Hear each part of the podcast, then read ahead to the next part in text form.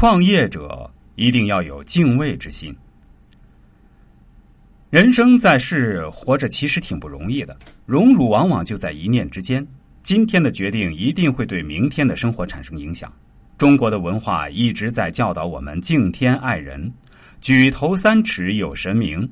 而在经济快速发展的今天，无奸不商、无官不贪似乎已经成为了主流。所有的不合理想象似乎一夜之间变得合理起来。有道德之人往往得到的是不公正的回报。但笔者一直相信因果循环，有一种因果的说法，个人比较认同，在此也分享给诸位。每个人生来就是自带福报或是恶报，这份福报或恶报是祖辈父辈留给我们看不见的财富。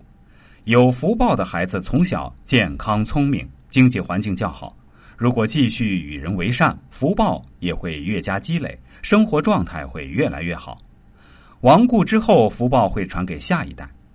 相反，虽然生来具有福报，但不懂得感恩，恶贯满盈，福报会逐渐减少，生存环境也会越来越差。福报消耗殆尽，恶报随之而来。即便亡故，恶报也会传给下一代。在结束本段之前，给大家讲一个小笑话。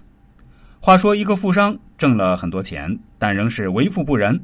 后来遇到一位智者提醒他说：“你一定要多做善事，不然会有报应。”富商不屑一顾的回答道：“我已要花甲之年，这一辈子钱也赚够了，福也享足了，不怕报应。”智者再次提醒他说：“报应有可能会降临到你的子孙后代身上。”富商说：“我没有儿子，也不会有孙子，所以我一点都不怕。”智者坦然一笑：“这。”就是报应之所在了。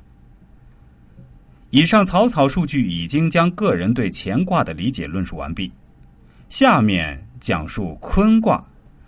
讲述坤卦将会对乾坤二卦做一总结，然后将开始运用周易的智慧来简单推演中国的一些经济状况。关于周易与房地产之间的关系，大家一定很感兴趣吧？放心。我节目里以后一定会提到，感兴趣的朋友可以留意一下。